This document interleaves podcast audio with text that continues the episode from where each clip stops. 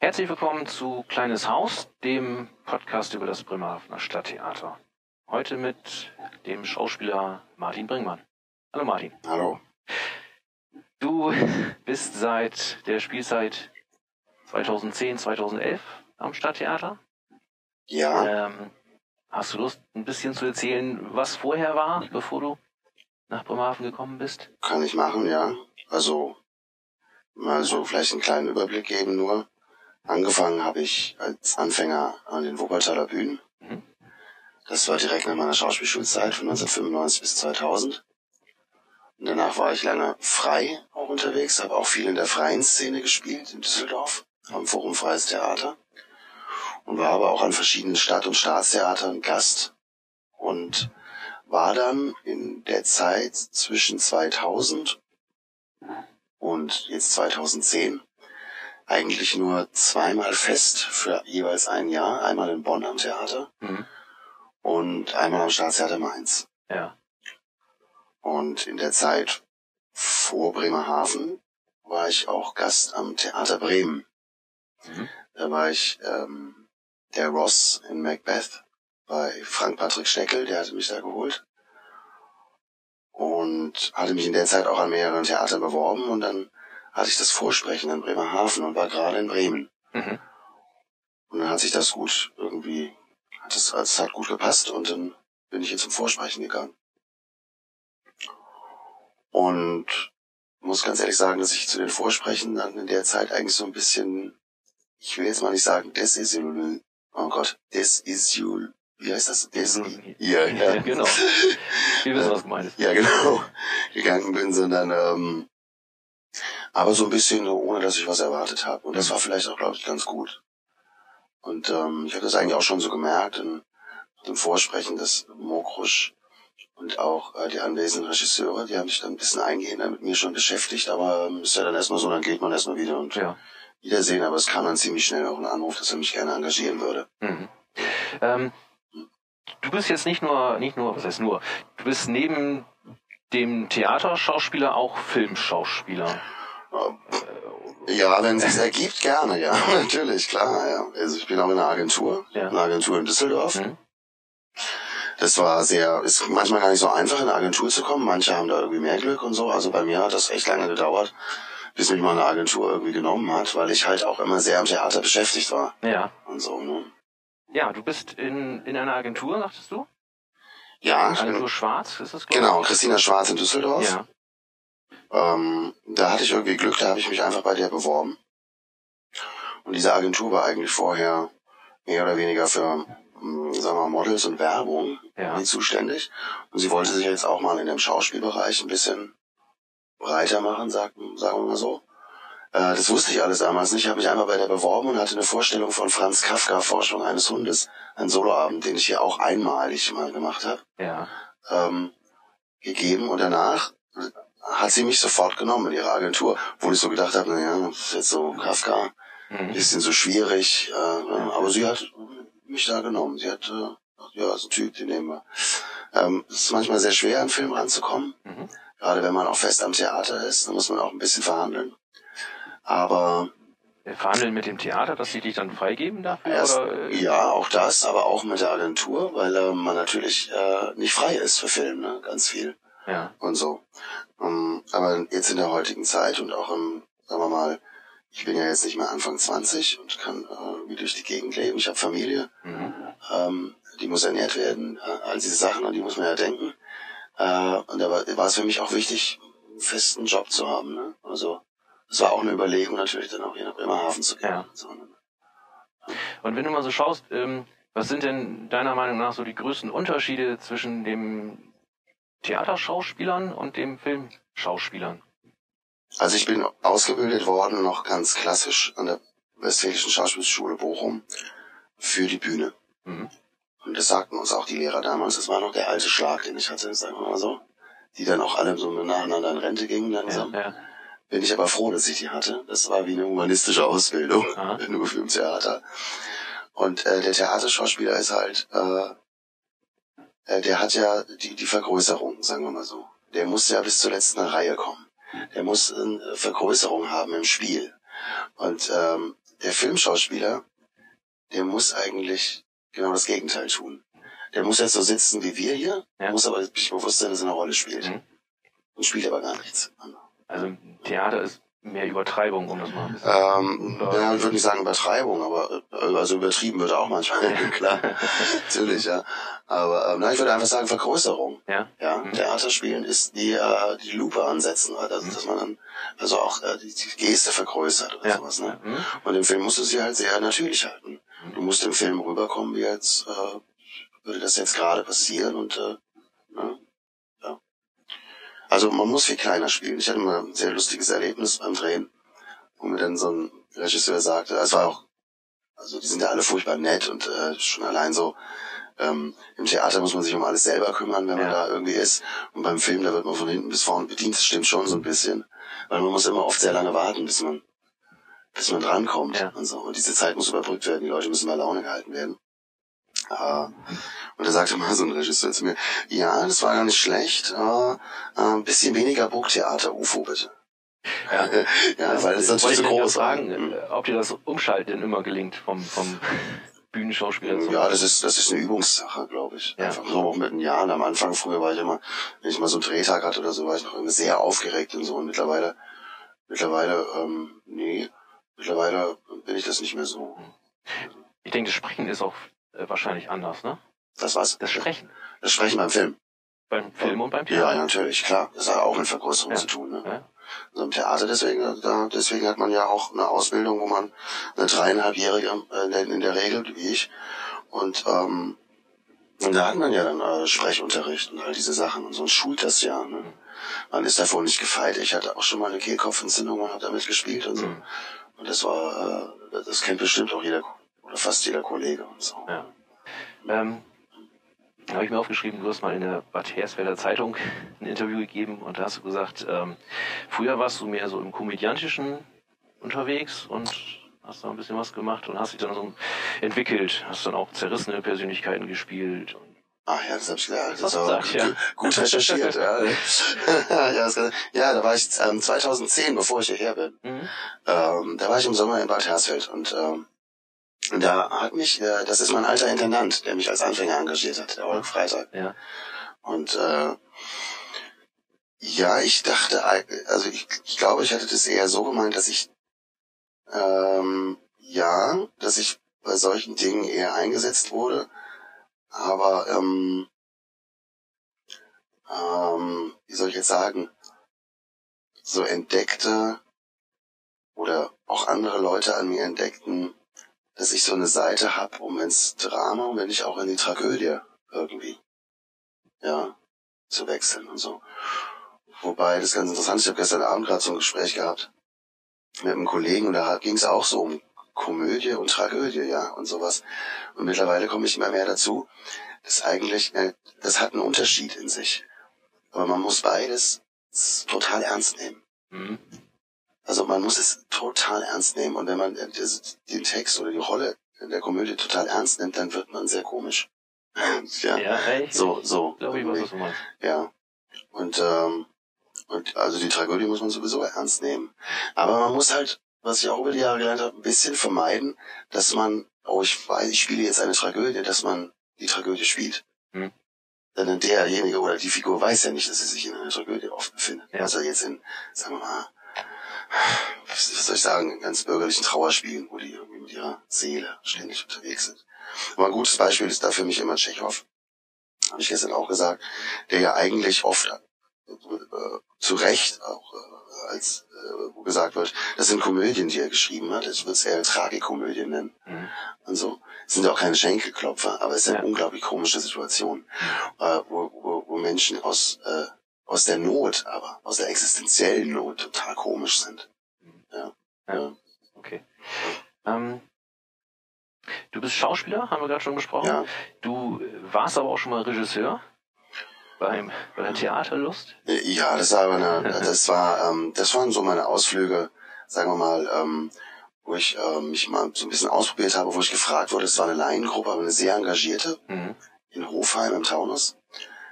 Und äh, hab, ja, wir haben in Ellen Eckbau ein Stück gemacht und mir fällt gerade der Name nicht ein. Es ist gerade so, ich muss gerade so viel spielen. Ja, das schreibe ich dann, schreibe ja, ja. Ja, ja, und das war eine tolle Zeit und so. Und äh, ich habe auch eine Co-Regie gemacht mit Jugendlichen am Forum mhm. Freies Theater in Düsseldorf.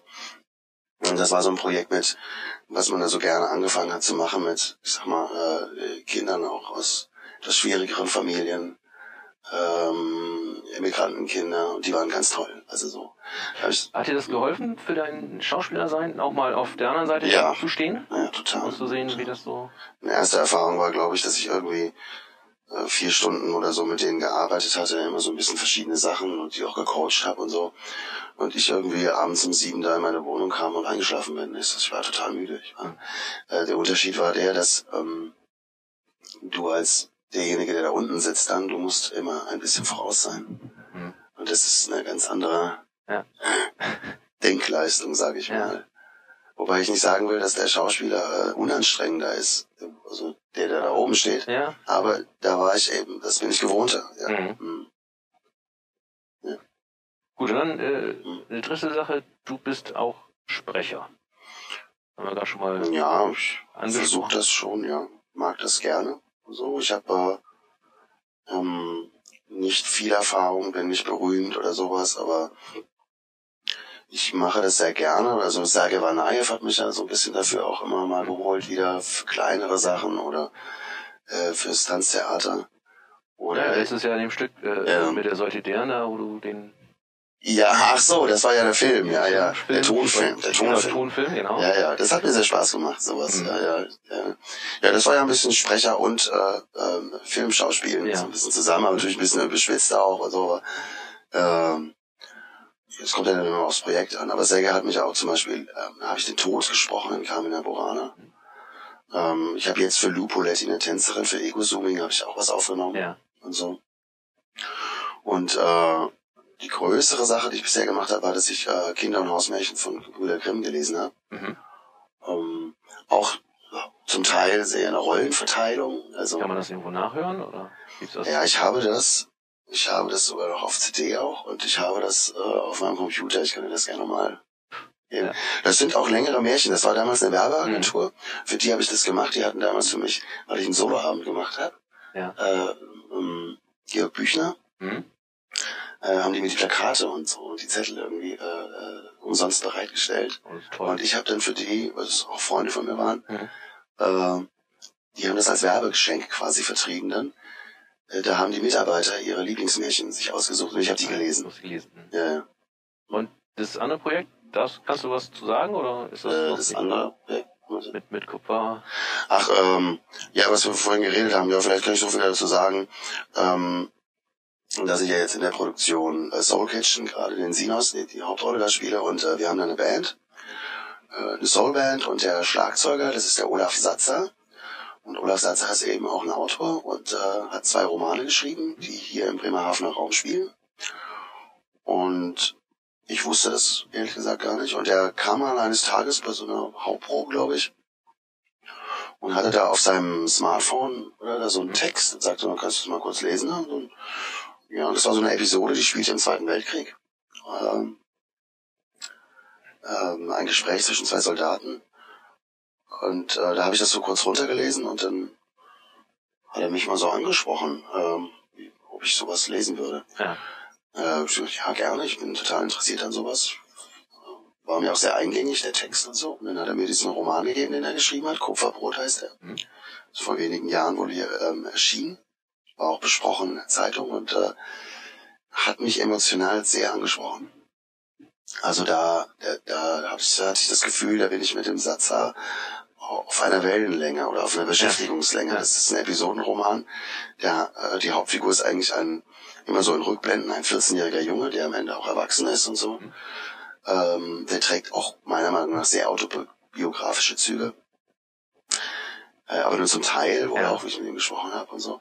Und äh, der, der, der Roman switcht dann auch immer in die, in die Kriegszeit, in die Endkriegszeit, in die, also äh, im Grunde äh, die ganzen Verstrickungen der Familie und so bis heute und mhm. äh, ist fast wie ein Krimi geschrieben mhm. und äh, oder ist ein Krimi eigentlich ja. sogar und äh, ich fand das Ding ganz toll, weil, äh, weil es dann über den Krimi eben doch hinausgeht und weil es äh, etwas in mir angesprochen hat, wo ich sage, ja, das ist das, was die vorherigen Generationen auch noch erlebt haben und so, das ist eigentlich genau das, was noch in mir ist und was ich, äh, was mich beschäftigt.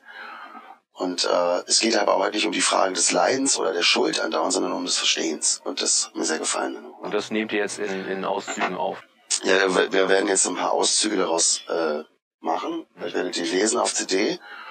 Und Olaf Setzer wird dann versuchen, diesen ähm, Roman als Hörbuch zu machen. Über Verlage natürlich. Mhm. Also, ähm, so viel kann ich vielleicht auch sagen. Also er fände es schon gut, wenn ich das machen würde. Es hat ihm gefallen, wenn ich das lese. Und ich denke auch, ich, ich habe ihm dann auch gesagt, ja, ich habe so ein, äh, einfach versucht, keinen, überhaupt keinen intellektuellen Ansatz da reinzulegen oder, oder sachlichen, sondern das ist ein ganz persönlicher Angang. Das ist einfach wie ein mhm. persönliches Gespräch. Und das hat mir sehr gefallen an dem Buch. Ähm, über diese Sprechergeschichte, hast du da mit der Frau X mal gesprochen, weil die ja auch äh, ja, also, Sprecherin ist? Ja, wir haben uns auch mal ausgetauscht. Die macht sehr viel, die macht viel mehr als ich und mhm. so. Ähm, wie gesagt, ich hatte, ähm, ich sage mal so, beim, bei den Sprechersachen ist das wahrscheinlich genau, also ist das auch so wie beim Film und so. Du musst irgendwann mal irgendwo landen und äh, auch richtige Kontakte haben. Das ist mhm. halt so in der Buch. Das fand ich ganz witzig. Ich bin in 100 Watt gegangen, ja. hab sie da gesehen und auch gehört natürlich. Ja. Und habe gedacht, du kennst die Stimme, du kennst die Stimme. Mhm. Und zu Hause ist mir dann eingefallen, dass ich das Hörbuch von die, mit diesem Gargoyle da ja. äh, gehört habe. Ja, ja. Klar. Ja, ja, das ist so hier. Es ist ja immer gut, wenn man so ein zweites Standbein ein bisschen mhm. hat. Ich meine, das ist ja jetzt kein, kein Geheimnis. Wir verdienen ja auch nicht die Welt am Theater. Wir haben es da so, unserem, das ist ja immer noch einmalig in Europa, unser, dass wir Festverträge haben im Theater und dadurch natürlich auch eine gewisse Sicherheit und ein Auskommen. Aber wir brauchen aber immer noch unsere, nur für ein Jahr oder für zwei Jahre? Für, ja, aber wir brauchen auch noch zwischendrin mal ja. unsere Drehtage, die natürlich sehr gut bezahlt werden. Wie es jetzt bei den Sprechergeschichten ist, weiß ich nicht so mhm. genau. Da habe ich noch nicht so viel Erfahrung, aber beim Film und Fernsehen ist das eben dann doch, also, dass man mit ein, zwei Drehtagen so viel verdient wie im ganzen Monat am Theater. Ja. Tatsächlich. Mhm. Oha. Das kann passieren. Ja. Glück hat. Okay. Ja.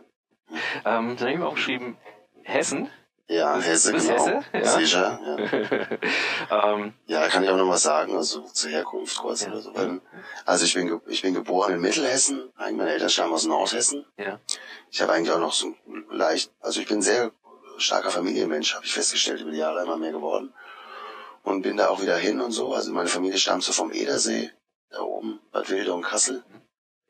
Mhm. Und durch den Beruf meines Vaters, mein Vater ist Professor für griechisch-römische Geschichte, der kam dann über Marburg, hat er seinen Doktor gemacht, da bin ich geboren. Und äh, kam ich gleich mit ein, zwei Jahren runter in die Odenwaldecke. Ja. Deswegen spreche ich auch den südhessischen Dialekt. ja, toll. so Badesalz, ja. ne? Ja. Was mir dann aufgefallen ist, auf der Seite von der Frau Schwarz ähm, ja. steht natürlich ein bisschen was über dich und da steht dann ähm, ja. Dialekt Hessisch und Sächsisch.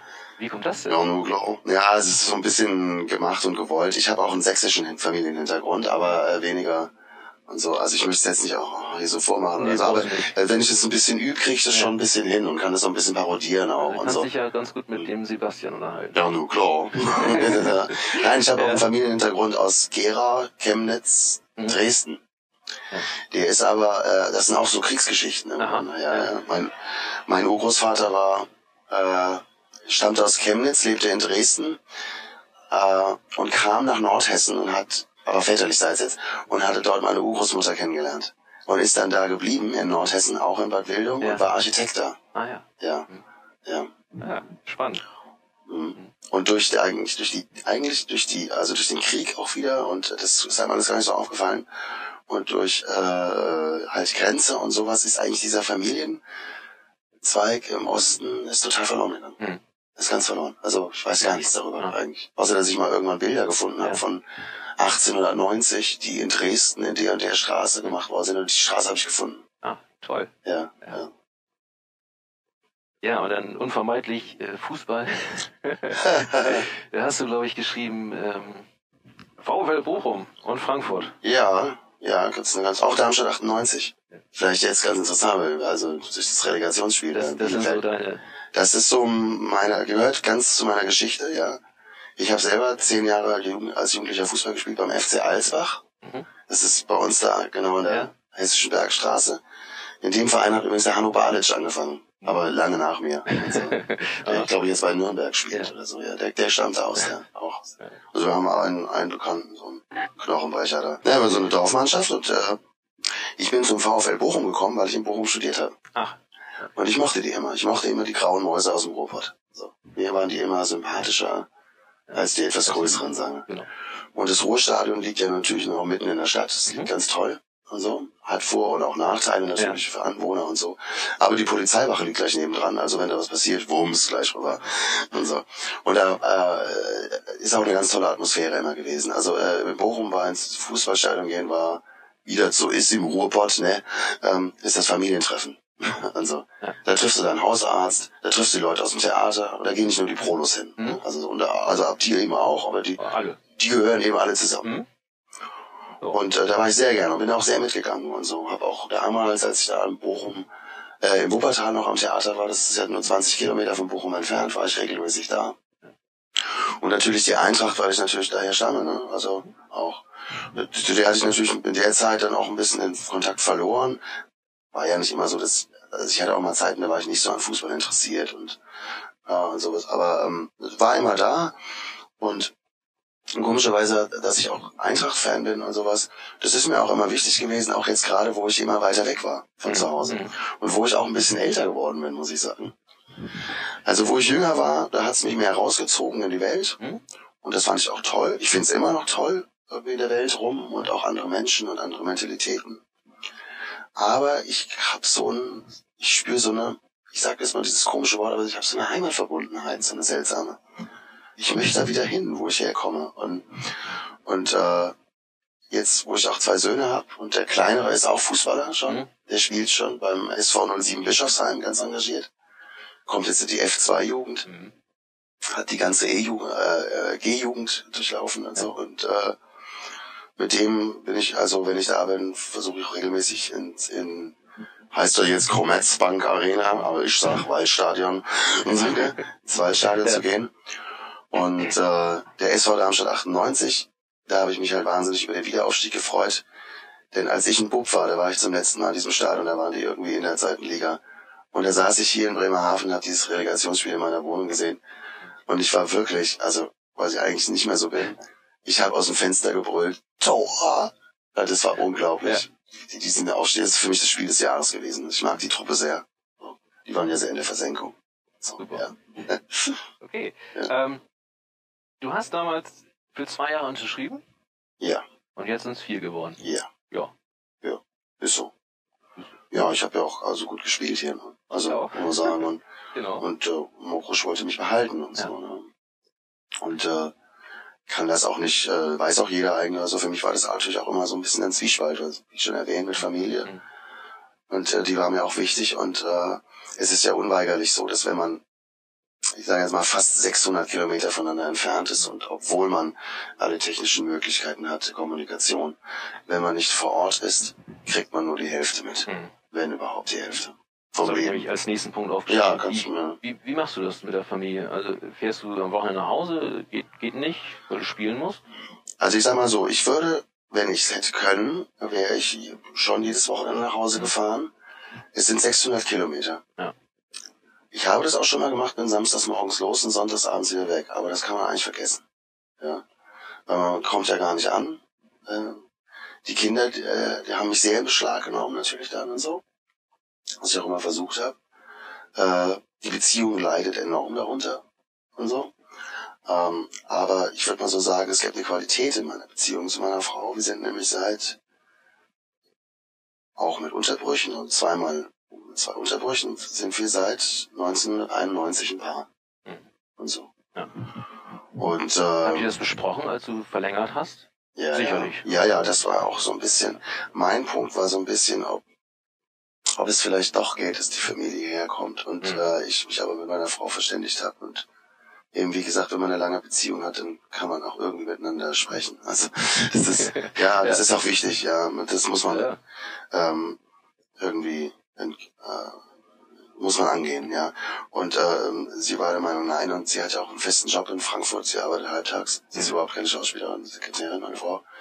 Und äh, die Kinder sind nun mal also auch sehr gefestigt da. Was ich dazu vielleicht sagen will, was vielleicht ein Punkt ist, meine Frau stammt aus Sizilien. Mhm. Die Familie lebt da auch und das ist natürlich auch ein wichtiger Punkt. Aber für die Kinder, die wollen da bleiben. Und mein älterer Sohn ist jetzt auch schon der sechste Klasse im Gymnasium in Mainz. Ja. Und dann, Und ehrlich gesagt, äh, habe ich dann auch gesagt, okay, wir machen es jetzt erstmal so weiter. Ähm, ich habe den Job, ja. Ich zahle auch durch meine Gage die Miete fürs Haus, in dem die wohnen. Ähm, die Kinder sollen nicht so auseinander, also die sollen nicht hier ein Ort, Ja. zwei Jahre da, zwei Jahre da, das weiß man ja nicht, ne? Wie Das man, ja, so. Soldatenkinder, die dann Ja, immer wieder genau. äh, woanders genau. Zur Schule gehen und neue Freundeskreise aufbauen Und- müssen. Da bin ich eigentlich im Endeffekt auch meiner Frau dankbar, dass sie äh, das so auch drauf bestanden hat. Und Ja. so. Dass das mit den Kindern nicht passiert und so. Ähm, ich habe dann trotzdem, also mein Zwiespalt war, dass ich hier wunderbare Leute kennengelernt habe, muss Mhm. ich echt sagen. Ich habe ja auch wahnsinnig viele Freunde aus ganz verschiedenen Richtungen kennengelernt und auch nicht nur Theaterleute. Und äh, ich habe auch krasse Erfahrungen gemacht, zum Teil, die aber auch nötig waren. Und ich glaube, dass ich jemand anders bin jetzt als 2010. Das ist auch gut so. so. Ähm, ich habe dann aber irgendwann die Entscheidung getroffen und habe gesagt, okay, das geht nicht so weiter. Ich meine, mein kleinerer Sohn, der wird jetzt sieben, der hat mich jetzt nur immer, auch in den Ferien mal natürlich dann am Stück, aber sonst hat er mich immer nur sporadisch gesehen, seit er drei ist.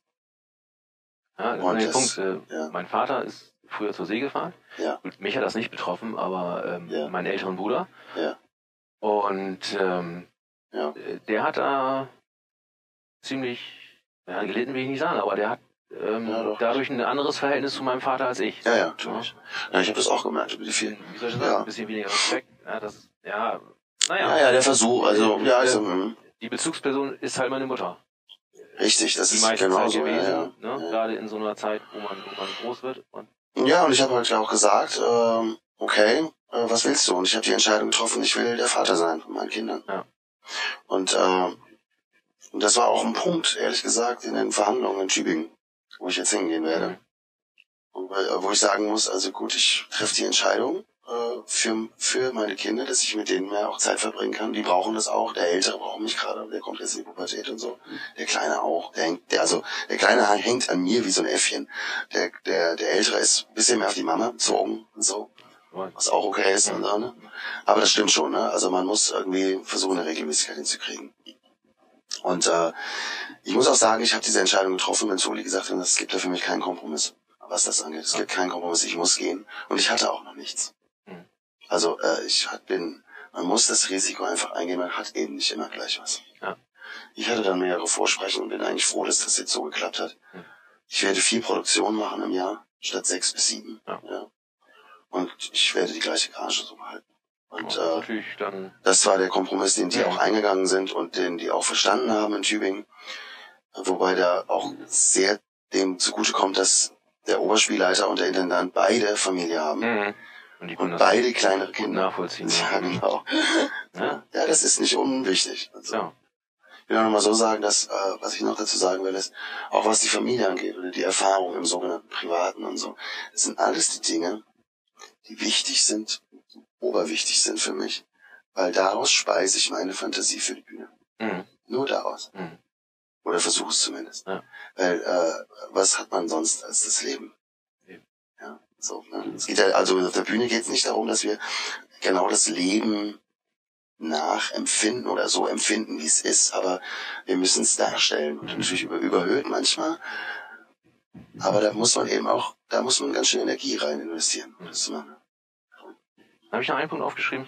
Äh, Freunde oder Freundschaften. Ja, Denn äh, das habe ich letztes Jahr gesehen. Hast äh, in dem Thorsten Ossenfort sicher Mhm. einen Sportskameraden, aber denke ich auch einen Freund gefunden. ja, ähm, ja. Thorsten Ossenfort, kann ich mal so sagen, habe ich so kennengelernt. Thorsten Ossenfort, muss ich jetzt erstmal dazu sagen, macht seit über 30 Jahren Kampfsport. Mhm. Ähm, Wie du auch machst. Ja, ich habe das aber nie so regelmäßig machen können, eben durch den Beruf und so. Mich hat es immer interessiert und ich wollte das, ich sehe das auch nicht als irgendetwas, jetzt kann ich mich auf der Straße besser schlagen, sondern ähm, Es hat schon was mit dieser Philosophie zu tun. Es hat aber auch was damit zu tun, wie geht man mit Konflikten um. Ganz klar. Mhm. Ähm, Thorsten Ossenfort, muss man dazu sagen, war ähm, auch äh, Berufssoldat, äh, Fallschirmjäger. Ähm, der kennt äh, diese ganzen, ich weiß nicht, wie die das nennen, diese Selbstverteidigungsdinger beim Bund und so. Und er hat eben äh, einen der höchsten Grade im Karate, Gyorio Karate, das ist äh, das ursprünglichste Karate, was es gibt. Und er hat einen Meistergrad im Kenjutsu, was mich sehr interessiert hat. Das ist eben dieser Schwertkampf, äh, Samurai-Schwertkampf, wenn du Zuhörer hast und die sich nicht drunter vorstellen können, dann guck. Also Hollywood, ein Last Samurai kann man mhm. sehen, was das sein soll. Das habt ihr ja in dem, in dem Genau, das haben wir ein bisschen nachgespielt. Ja, ja, ja, das war so ein bisschen. Und ja, natürlich habe ich darüber auch einen, äh, einen Freund gefunden und weil er mich auch angenommen hat als sein Schüler und so. Ich glaube, dass das äh, nicht unproblematisch für ihn war, auch äh, im, im Krisengebieten zu sein als Soldat oder so worüber er auch nichts sagen darf und so. Äh, ich glaube, dass das alles nicht unproblematisch ist für einen Menschen und sowas. Und ähm, man sich vielleicht auch gegenseitig was geben konnte. Eine unglaubliche Gradheit vermitteln. Und äh, ich habe irgendwie das Gefühl, dass ich fast, also fast drei Jahre sein einziger Schüler war, immer regelmäßig zweimal die Woche. Was da ja intensiv dann ist. Äh, dass mir das auch äh, sagen wir mal, in der verbalen Konfliktbewältigung oder in der, in der ähm, äh, Außenwirkung sogar. Tatsächlich. So, ja, dass einem das ähm, hilft. Ja. Mhm. Wenn man dafür, wenn man dafür einen Kopf hat, also wenn man dafür ja. ein Bewusstsein entwickelt, mhm. ja, das braucht man natürlich. Ja, es gibt natürlich Leute. Ich habe mal ähm, früher, als ich noch etwas jünger war, sagen wir mal vor zehn Jahren, da war ich so 33, ja, bin jetzt 43, das kann ich mal sagen. ähm, ähm, da habe ich durch meinen italienischen Schwager äh, Muay Thai Boxen kennengelernt. Ne? Mhm. Das ist eine sehr krasse Art zu boxen. Also äh, ich habe das äh, mitgemacht und ich habe das ehrlich gesagt angefangen damals, weil ich äh, Franz Kaffer gemacht habe, Forschung eines Hundes. Der Hund sollte nämlich vorher ungefähr 20 Minuten, 25 Minuten ein absolut krasses Sportprogramm und krasses so Kampfding irgendwie machen, weil der meiner Meinung nach der Kampf beim Kafka vor dem Text liegt und so. Und äh, diesen Text. Und äh, das habe ich dann auch gemacht und nach 25 Minuten war ich so fertig und dann beging an dieser Text. Also war körperlich total ja. alle und so. Äh, und deswegen habe ich das mal und habe das wirklich fast ein Jahr gemacht mal. Und äh, das war eine sehr krasse Erfahrung. Also weil da geht's um Wehtun. Und wenn man die Erfahrung auch mal gemacht hat, dass das wehtun kann oder so, dann haut einem eben nicht mehr so leicht alles um. Mhm dann kann man eben auch mal umgehauen werden, ja. auch verbal. Ja. ja. Und es geht erst, also es geht nicht darum, so viele wie möglich zu besiegen. Also das ist wirklich so ein Credo, finde ich. Sondern es geht darum, wie viel du einstecken kannst und trotzdem wieder aufstehst. Und das hat ganz viel mit Theater zu tun, finde ich. Ja. Ja. Ja, also. ja, im Theater muss man unglaublich viele Niederlagen einstecken können. Ja, das ist nicht, das geht nicht alles gerade und ist alles toll und so. Es gibt unglaublich viel Konkurrenz im Theater. Es gibt, ja. äh, ja, also eine Schauspielschule schon allein, da waren es damals an die 800 Bewerber und acht wurden genommen. Also da in Bochum. Ja. So. Da muss man, da, lernt man schon. Da, da geht man im Grunde schon mit dem Beruf um, mhm. weil man abge, abgewiesen wird. Ja. Man muss mit Abweisung umgehen können. Dann habe ich einen Punkt, ähm, bei dir denke ich auch nicht, nicht zu vernachlässigen, ist äh, Krankheit und Verletzung. Also, äh, in dem einen Text habe ich gelesen, du hast dir mal eine Sehne gerissen an einem Vorhang oder so. Äh, ja. Und letztes oder vorletztes Ach, du meinst Jahr mit, mit, dem Rücken. Ja, ja. ja. Ich bin, ähm, ja, ja, ich spüre das schon. Ja, ich habe ähm, hier kannst du sehen den Namen. Mhm. Da war ich, ähm, jetzt muss ich überlegen, welches Jahr das war. 2005 war das. Da war ich Gast in Neuss. 2005, nee, 2006. 2005, 6 war das, ja. Da habe ich in einem in der Adaption von Atte Bond Odysseus, den Odysseus gespielt, oder die Odyssee, ja. Und da habe ich, äh, da war ich noch jung und dynamisch und habe äh, eine Judo-Rolle gemacht auf einem harten Holzboden auf der Bühne. Da bin ich so einen etwas höheren Treppenabsatz hochgestiegen und gleich so reingerollt und stand. Und da bin ich äh, bei einer Vorstellung, habe ich das vorher nicht geübt, ehrlich gesagt, richtig. Oder habe mich nicht richtig warm gemacht, muss ich jetzt sagen. Kann ich ja jetzt sagen das, ja, da kam Routine dazu ein bisschen und so. Und da bin ich, das waren so, da waren so Plastikvorhänge vor diesem, vor dieser Stufe quasi. Weil das, man kam da quasi wie aus so einem, aus der, aus der Unterwelt ja. also raus oder wie. und bin mit dem einen Fuß in so einem dieser Plastikvorhänge so ein bisschen hängen geblieben und kam aus dem Gleichgewicht und landete eben, rollte nicht ab, sondern landete dadurch auf der Schulter. Dadurch sind mir alle Sehnen abgerissen. Schlüsselbein. Ich war natürlich ein Held und hatte das Stück zu Ende gespielt. Hatte noch 20 Minuten auf der Bühne, da saßen äh, 600 Leute. Ja. ja, das wurde dann operiert und dann Ja, aber dann, dann fällst du aus. Was Ja. passiert dann? Ja. Hast du dein Geld dann weiter? Oder? Nee, dann, das ging dann, äh, dann fielen dann Vorstellungen aus, die wurden dann später nachgeholt, als es wieder draußen war und so. Äh, ich musste mich arbeitslos melden in der Zeit, äh, das äh, Krankengeld. Versichert ihr euch gegen sowas? Oder? Ja, die, das ist ja dann ein Arbeitsunfall und das bei den, die, die Krankenversicherung man kriegt ja dann Krankengeld und so. Das war aber keine unharte Zeit, muss ich sagen. Also gerade bei uns, weil ähm, man, man, das ist, da ist man schon irgendwie, das hat mit existenziellen Gedanken dann zu tun. Also, das muss ich sagen. Das war, also ich habe da sehr harte Zeiten hinter mir, bin aber auf im Endeffekt auch eigentlich, ich will jetzt nicht sagen froh, aber auch ein bisschen dankbar, Mhm. auch äh, so Situationen erlebt zu haben. Was man durchgemacht hat. Ja, weil man lernt wahnsinnig daraus und so. Ich muss dazu sagen, als ich dann so ein halbes Jahr mit so einer Eisenplatte hier in der Schulter, äh, das hat mich schon sehr runtergezogen und so, wenn man dann irgendwie nicht richtig schlafen kann und so. Und, äh, da ist mein Hund gestorben, den ich sehr geliebt habe in der Zeit. Ähm, es war ein, ein Problemhund, äh, den, den ich irgendwie als zum Familienhund hinbekommen hatte. Mhm. Und äh, den hatte ich noch aus Wuppertal mitgebracht. Ähm, und als das Ding wieder dann draußen war, das war wie eine Befreiung. Ja. So. Ich hatte ein bisschen Glück in der Zeit. Ich konnte nämlich gerade Alarm für Cobra 11 drehen. okay, dann Und so. Ja, ja. ja, ja. Und da war natürlich, und so rettete man sich dann da auch ein bisschen Mhm. durch. Ja. Das ist so, ja, klar.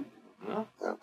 Und beim Rücken, das muss ich sagen, ja, da ist bei mir äh, ein Bandscheibenvorfall festgestellt worden. Und ähm, ich sag das mal so, vielleicht habe ich da auch äh, nicht früh genug die Reißleine gezogen oder so, aber das weiß man ja auch nicht immer alles, aber es war schon auch, äh, sagen wir mal, die Leute wissen ja manchmal nicht, was wir arbeiten auf der Bühne und so. Es Mhm. ist ein sehr anstrengender körperlicher Beruf. Ja.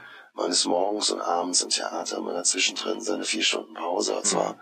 da isst man und da ruht man sich aus und dann ist man wieder auf der, also man ist eigentlich nur wie so ein Hochleistungssportler am Arbeiten und das rächt sich halt irgendwann. Jetzt muss ich dazu sagen, natürlich, man kann sagen, ja, der Bandscheibenvorfall oder sowas, aber der kam jetzt wahrscheinlich auch richtig durch. Ja, ich habe richtig Probleme gehabt damit. Ja. Deswegen ist der Richard umbesetzt worden. Mhm. Ja, da- das ist auch ganz typisch, weil wir hatten da in der ersten Januarwoche frei. Ja. Und dann hatte ich so seit dem, nachdem ich Hotzenplotz gespielt hatte, was ich sehr gerne gespielt habe, das hat mir unglaublich Spaß gemacht.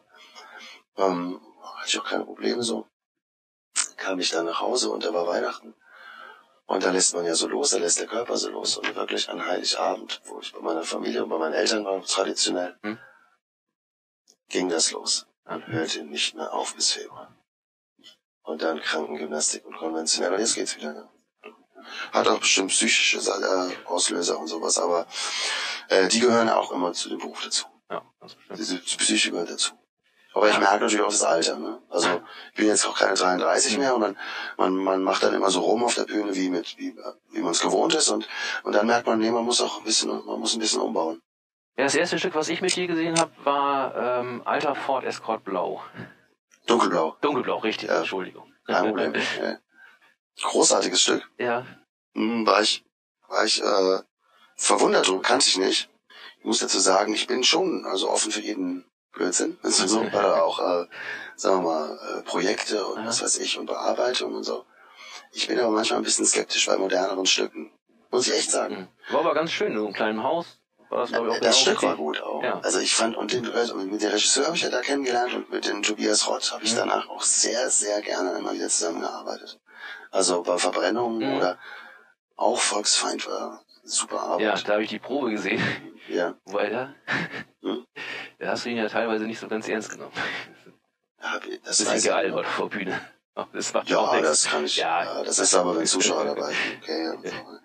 Nein, nein, da habe ich doch, doch. Das, äh, ich nehme den sehr ernst. Also so man, äh, das sieht vielleicht auch manchmal ein bisschen komisch aus, wenn man so eine Probe, Probe miterlebt, aber äh, das ist eben auch ein bisschen wie, ja, also Ja, es ist ja auch Theaterraum ne? ist, äh, ist eine andere Arbeit als, sagen wir jetzt mal, wir lernen irgendwas auswendig. oder so. Das Auswendiglernen, das, das findet bei dir zu Hause statt Genau. oder auch während der Probe auch und so. Und, äh, und das Arbeiten, ich sage das mal ein bisschen vielleicht, ich versuche es ein bisschen lustig zu sagen, ist, äh, ja, das ist schon wie, dass man, also jetzt machen wir unsere Gummizelle zu und jetzt sind wir unter uns.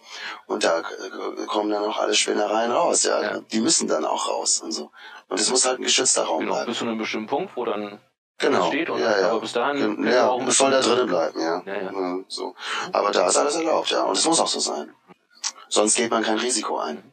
Und ich glaube, Leute wollen Menschen auf der Bühne sehen, die ein Risiko eingehen. Ja. Das interessiert sie. Ja, zweites Mhm. Stück, hast du gerade schon gesagt, äh, war Verbrennung, was ich gesehen habe. Mit Tobias, also von, also der Regie von Mit dir, Tobias. ja. Ach so, was du gesehen hast. Ah, ja, Ja. okay. Ähm. Und dann in dem Jahr war auch Ja. noch äh, Eistau. Oh, Eistau, ja. Also Verbrennung, ähm, du willst ja nicht glauben vielleicht. Es war ja nicht eine Riesenrolle, es war aber eine, eine, also sagen wir mal, die, wichtigste Rolle im Stück eigentlich, die da am Ende kommt, der Scharfschütze ist und äh, wo rauskommt, das ist wie so ein auf den Kopf gestellter Ödipus, der hat seine Mutter vergewaltigt, ohne es zu wissen, im Gefängnis.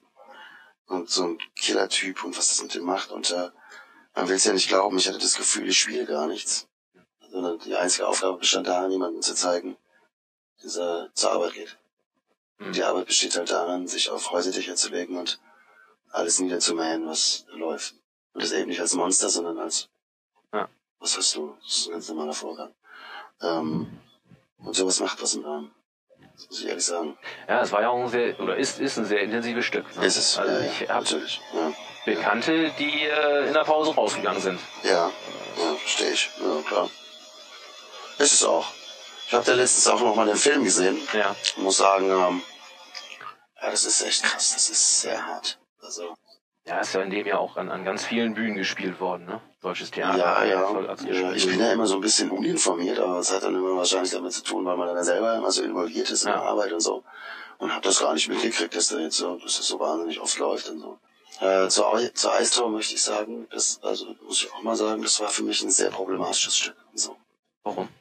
Ich fand Nicht, nicht, weil es außerhalb war, ne? Äh, nein, aber ich fand, ja, ich glaube, das schon kritisiert. Und so. Ich hatte jetzt große Probleme mit dem, also mit dem Konzept oder was dahinter stehen mochte. Das trotzdem versucht natürlich zu machen. Ähm, aber für mich hat sich eine Schwierigkeit bei dem Ding gezeigt. Es, äh, es ist ein Roman, Mhm. Eistau, der einen Mann beschreibt, der quasi den, den Zusammensturz des Klimas mit seinem eigenen Schicksal verbindet. Mhm. Und äh, ich hatte ein Riesenproblem mit, dass man jetzt quasi, ein, was heißt einfach, aber dass man Passagen aus dem Roman wie ein Dialog verknüpft. Und äh, dann quasi äh, stückweise diese Geschichte erzählt. Irgendwie. Ich glaube, dieses Ding hätte einfach als Lesung, wie wir es auch gemacht haben, Hm. tausendmal besser funktioniert. Ja, finde ich aber toll, dass du das auch mal äh, anbringst, weil ich denke, Kritik muss auch sein. Ne? Ja, natürlich. Also äh, pff, ich kann nicht behaupten, wie das vielleicht manche Kollegen können, ich kann es nicht, dass alles, was ich jemals gespielt habe oder so, dass ich immer genau weiß, was ich da mache oder dass Ja. ich da dauernd dahinter stehe. Äh, ganz viel muss man manchmal machen und es passt einem nicht. Aber es geht nicht nur, nicht nur ums Passen, sondern es geht ja um Dialog bei Theaterarbeiten. Vor allen Dingen Dialog mit Regie und Dialog mit dem Text. Ich bin ja quasi das Medium, was eigentlich zwischen dem Text und dem Zuschauer steht und so, und der muss das vermitteln. Oder das Medium muss das vermitteln. Das schöne Wort, das sage ich immer. Das ist so meine alte Schule von meinem, sagen wir mal, Mentor, Frank Patrick Steckel, der Intendant in Bochum war und ein Peter Stein Schüler ist. Eigentlich, bei dem ich die ersten großen Rollen spielen durfte, wie Menschenfeind von Molière, was großartig war. Das war mein zündendes Erlebnis damals, 1998 mit 27 den Menschenfeind zu spielen. Wirklich, also das war ein Erlebnis bei so einem Sprachtier, sag ich jetzt mal. Was wollte ich jetzt sagen? Jetzt habe ich den Gedanken irgendwie verloren.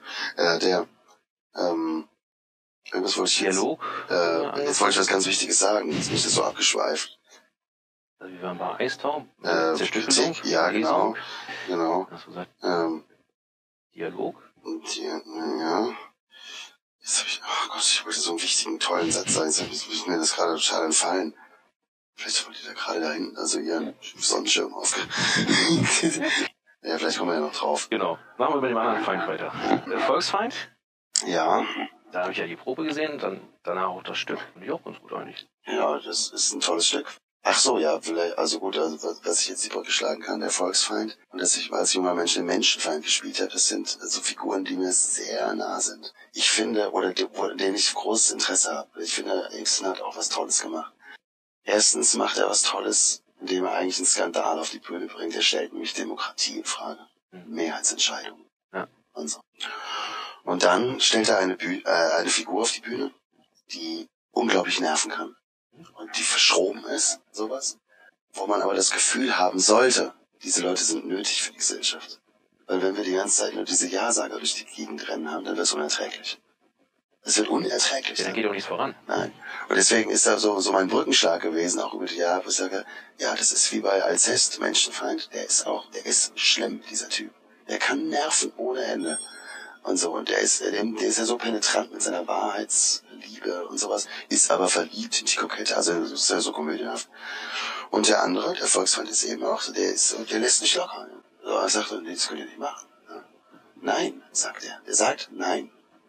Und kriegt dafür in die Fresse. Und so. Und da sollte man sich ja wirklich mal fragen, irgendwie, warum der in die Fresse kriegt. Obwohl er vielleicht irgendwo recht hat.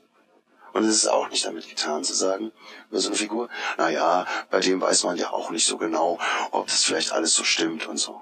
Also ich muss sagen, allen meinen Figuren, auch wenn es Mörder sind oder sowas, versuche ich Recht zu geben. Mhm. In ihrem Handeln. Ja.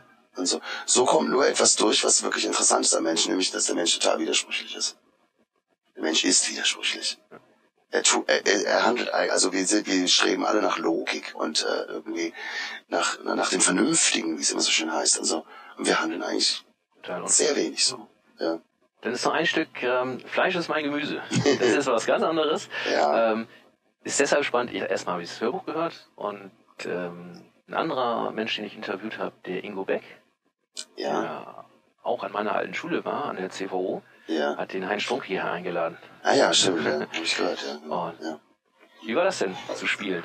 Großartig. Hat Spaß gemacht. Das war, das war ähm, richtig, also, also da muss man sagen, das ist ja jetzt auch eine, eine total anderes Genre, Ja, und so, aber genau. es macht mir total Spaß auch manchmal so den Enter. Obwohl, das sind die Figuren, vor denen ich immer ein bisschen Angst hatte. Warum? Weil ich immer denke, ja, das sind so diese, diese lustigen Entertainer, sag ich Ja. jetzt mal so. Ich immer das Gefühl habe, äh, da steht so unter dem Druck, lustig zu sein und Stimmung zu machen und äh, das kann auch völlig nach hinten losgehen, ja. Mhm. Das ist natürlich, ist natürlich auch unglaublich eitel, so eine Angst, aber die ist halt auch da. Ja, aber ich fand's dann immer also doch toll mit dem mit dem Tim Eckloff, der hat irgendwie so ein auch so einen verschrobenen Humor, den ich mag irgendwie und äh, der hat das sich also richtig entwickeln lassen, ne? diese Figur Gorki, die ich da gespielt habe, diesen Bandleader und äh, äh, über so zum Beispiel über seine Idee, dass er sagte, wenn man die Leute reinlässt, dann soll ich die Leute schon belabern, habe ich die Idee gehabt, ja, dann machst du mir jetzt äh, Autogrammkarten und ich penetriere die alle mit meinen Autogrammkarten. Also ungefragt, so irgendwie. Also und darüber entwickeln sich dann eben so, Ja. finde ich, geile Figuren, die halt äh, ständig in der Aura von anderen Leuten rumlatschen irgendwie. Und die gibt's ja auch. Also die gibt's ja auch irgendwie. Und äh, das, und das war groß, das hat mir großen Spaß gemacht, Mhm. den Fuki zu spielen. Und jetzt äh, Soul Kitchen? Ja, äh, Fatih Akin-Film. Mhm. Ähm, ich muss grundsätzlich sagen, also wie vorhin bei dem äh, bei dem Roman und so, es gibt immer ein grundsätzliches Problem, Filme auf der Bühne, Romane auf der Bühne. Äh, muss man grundsätzlich drüber nachdenken, geht es eins zu eins? Ja, geht es, weil die Bühne ist immer noch was anderes. Die Bühne ist einfach was anderes. So, oder auch egal, ob du das in der Kneipe spielst und so. Und äh, das war auch, äh, ist auch ein bisschen die Schwierigkeit. Ich habe mir, ist natürlich anders, ist der gleiche Regisseur, ja, auch Band und Musik dabei und sowas. Also wie bei Fleisch mein Gemüse. Ja, aber Ähm, ist aber jetzt auch eine völlig andere Figur und so. Und äh, da war's, da war's ein bisschen so, dass ich das Gefühl hatte, ich muss ein bisschen spielen wie im Film. Also gar nicht jetzt Also nicht- so groß und Mhm. Dings und sowas, sondern dass man da so ein bisschen mehr auch so sich zurückhält. Das ist, ist auch für die Figur wichtig. Die Figur ist, so hast du schon gesehen? Nein. Ja, nicht, ja. Ja, also Siemens ist ja ein bisschen so, dem passieren ganz viele Sachen. Immer Und jemand, Genau, und äh, so wie im Film ist das ja auch so ein bisschen, das, also wenn einem so Sachen passieren, dann ist man erstmal, äh, was ist denn das? Und das? Ja? Und ganz viel prasselt auf den einen. Und irgendwann explodiert die Bombe mal, ja, und so, aber dann, äh, und irgendwann wird er auch aktiv und so. Und äh, man muss sagen, äh, hat auch wieder großen Spaß gemacht, weil ich muss echt eins sagen, und das wird mir auch wehtun, ich habe ja echt ein tolles Ensemble. Und da habe ich mich auch von Anfang an drin sehr wohl gefühlt, muss ich sagen. Das war für mich, muss ich sagen, in meiner Theatererfahrung, die vielleicht noch nicht so ganz so lang ist, aber schon ein bisschen auch, dass ähm, ich noch nie so ein gutes Ensemble hatte, das so aufeinander hört eigentlich und so. Ja, so, so sowas ähnliches sagte ähm, Sebastian Zumper auch. Also, dass er sich hier sehr wohl fühlt und dass hier dieses, was du vorhin sagtest, diese, diese Hackordnung nicht, nicht so ausgeprägt ist, Ja. wie er das an anderen Theatern schon kennengelernt hat. Ja, aber das kann unglaublich nerven, muss ich mal jetzt ganz ehrlich sagen, weil, ähm, äh, sagen wir mal so, Theater, das sind alles äh, große Individualisten, das sind alles äh, Menschen, die natürlich auch so ein bisschen ihre Defizite pflegen, sagen wir jetzt mal so. Und äh, die ihre Eitelkeiten pflegen und so. Und das ist auch alles völlig okay. Und es ist bestimmt auch so wie in irgendwelchen großen Konzernen und so, aber wirklich so, äh, ich sag's mal so, es ist schon auch ein bisschen ein Haifischbecken manchmal ein Ensemble. Es ist so einfach. So, es bilden sich die Krüppchen, gerade wenn die Ensembles auch größer sind und so. Aber äh, ich muss jetzt sagen, ich war auch noch nie an einem besonderen Ensemble, wo es jetzt besonders bescheuert war oder sowas. Aber du hast halt immer so ein bisschen so deine Lieblinge und so deine, die wohl dann weniger und so. Und hier war das doch eigentlich alles recht homogen, aber auch gut, weil also man war offen füreinander, ja. Hm. Offen für die Mitspieler und so. Meiner Meinung nach hätte es noch ein bisschen mehr gemischt werden können, so über die Zeit. Aber das ist Inwiefern? Also gemischt von der? Personage, von der Personage. Ach okay. So, ne? Mhm. ja.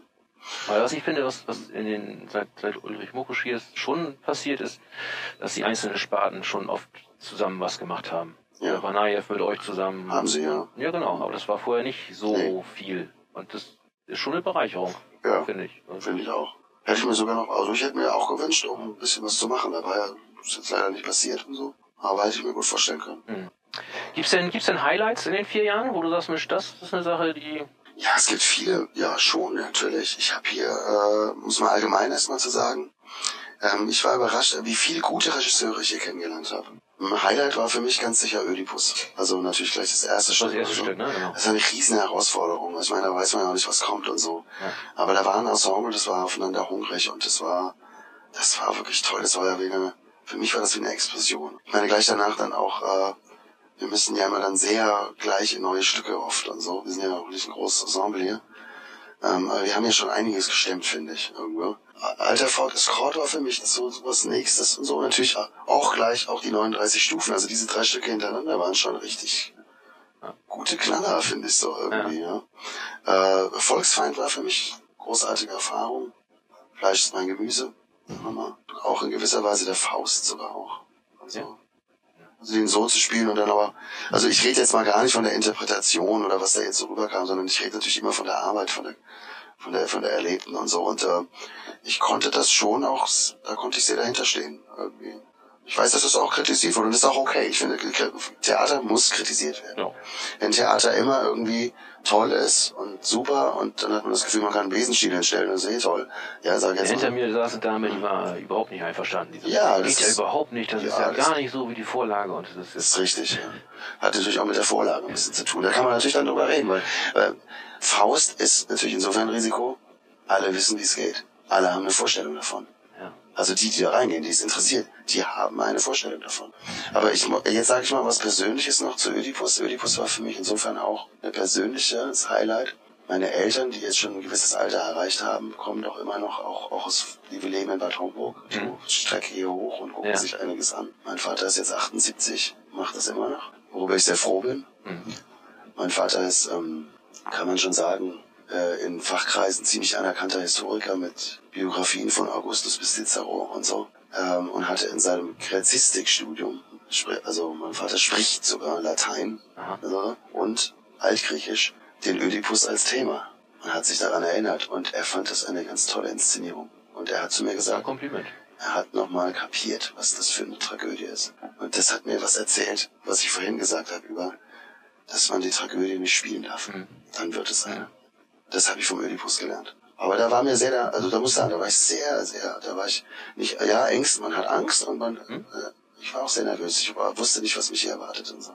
Das ist aber vielleicht auch gerade das Gute. Ja. Das macht, ja, Ödipus war schon, hätte ich nicht gedacht. Ich hätte nicht gedacht, dass ich so eine Rolle spiele. So, jetzt kommt eine Frage, die ich allen zum Schluss stelle. Ja, was machst du denn in Bremerhaven, wenn du nicht am Theater bist? ja, ich habe ja, wie gesagt, ich habe ja äh, jetzt fast drei Jahre, übrigens gestern hatte ich äh, im Garten beim Herrn Außenfort hatte ich äh, eine Stunde, äh, habe ich auf äh, Kenjutsu betrieben, wo ich doch schon einiges an Technik auch gelernt habe damit und das auch weitermachen möchte. Jetzt zum Beispiel in der Heimat äh, den Karate-Club, den Ansässigen besucht, den Verein. Die machen einen, einen Stil, der nennt sich Shorin Rio. Shorin Rio ist doch auch noch nah am Gyo Rio, also das, was mhm. Außenfort quasi macht, auch in Verbindung mit dem Schwertkampf. Ich würde sowas gerne weiterverfolgen und ich habe das sehr gebraucht. Also so hier, das war für mich auch äh, bisschen was zum Runterkommen und ein bisschen was zu sich selbst kommen. Ähm, wenn das Wetter sehr gut ist, bin ich hier sehr gerne am Weserbadestrand. ich bin da ein sehr gerne ein Sonnenmensch. So. Ich habe hier wahnsinnig viel gearbeitet und habe ganz oft keine Zeit gehabt, irgendwas anderes ja. zu machen, als mich zwischendrin auszuruhen oder mal zu meiner Familie zu fahren. Ich habe mir ein Fahrrad irgendwann besorgt und bin hier lange Fahrrad fahren gegangen. Ich habe natürlich auch Sport gemacht im ja. Fitnessstudio, wie das jeder macht und so. Aber ich habe mir versucht, auch ein bisschen was von Bremerhaven anzugucken und so.